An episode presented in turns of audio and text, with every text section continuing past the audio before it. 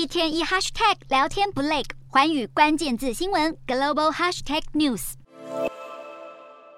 巴基斯坦从今年六月以来连月的季风性暴雨引发致命性洪灾，国土有三分之一被淹成汪洋，两亿两千多万人口有百分之十五受灾。初步估计，这场洪灾已经造成超过一百亿美元的损失。而当前巴国面临经济危机，外汇存底减少，加上历史性通膨，让巴国政府是赶紧对外求援。而联合国秘书长也出面呼吁国际社会募集一亿六千万美元来协助巴基斯坦。秘书长本人也将前往巴国视察灾情。不只是巴基斯坦遭遇洪水灾害，邻近的印度近日也是出现了严重的暴雨。正逢雨季的印度不断传出洪水和土石流灾情，西南部地区当地居民家园被毁损，马路更是淹成河流，许多人是赶紧带着重要身家离开家园，去到更高的地方来避难。